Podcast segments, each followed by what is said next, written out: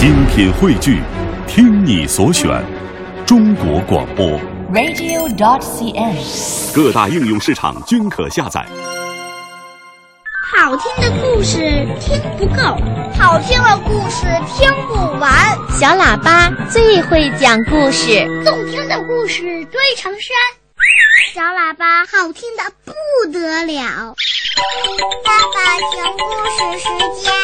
听广播的小朋友，在今天的小喇叭抱抱熊故事时间里呀，博士爷爷请你听一个有趣的童话故事，叫《爱画画的铅笔先生》，请正晶姐姐讲给你听。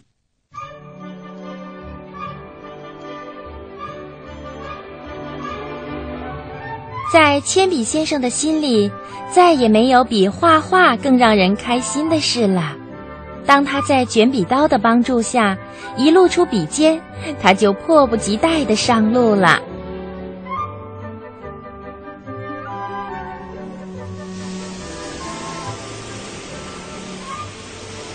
铅笔先生走在软软的沙滩上，在这儿作画可真棒，他开心地想。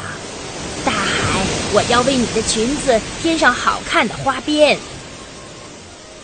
大海是位脾气不太好的姑娘，我不喜欢什么好看的花边。一个浪头打过来，就抹平了铅笔先生所有的画，他伤心的离开了。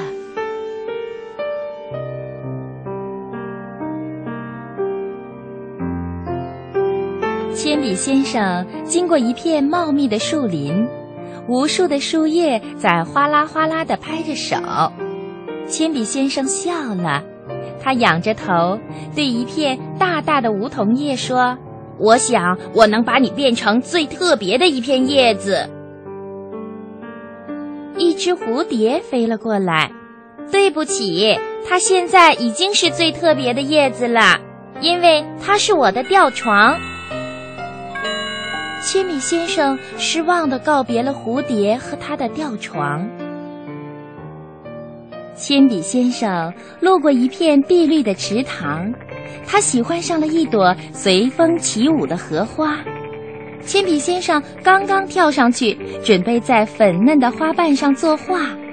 走开，你这调皮的铅笔！不要弄脏了我的舞台。一只青蛙呱呱地叫着，嗓门大极了。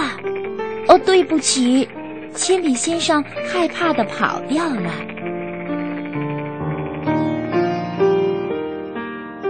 铅笔先生真是失望极了，他闷闷不乐地走着。嗨，英俊的铅笔先生，您能为我画一幅画吗？铅笔先生简直不敢相信自己的耳朵，竟然有人请他画画。嗯，您您是在和我说话吗？您要我画在这这雪白的墙壁上？英俊的铅笔先生看着小红房子，激动的连说话都结巴起来了。没错，我希望能成为世界上最美丽的幼儿园。您能帮帮我吗？小红房子的玻璃眼睛闪闪发亮。当然。铅笔先生立刻动起手来，他画蓝蓝的天空，画白白的云朵，画挺拔的树木，画娇嫩的花朵。他画呀画呀，一直一直一直在画，一直画到它变成了又短又小的一节铅笔头。世界上没有比画画更让人开心的事了。画完了画以后，铅笔先生幸福地闭上眼睛，甜甜地睡着了。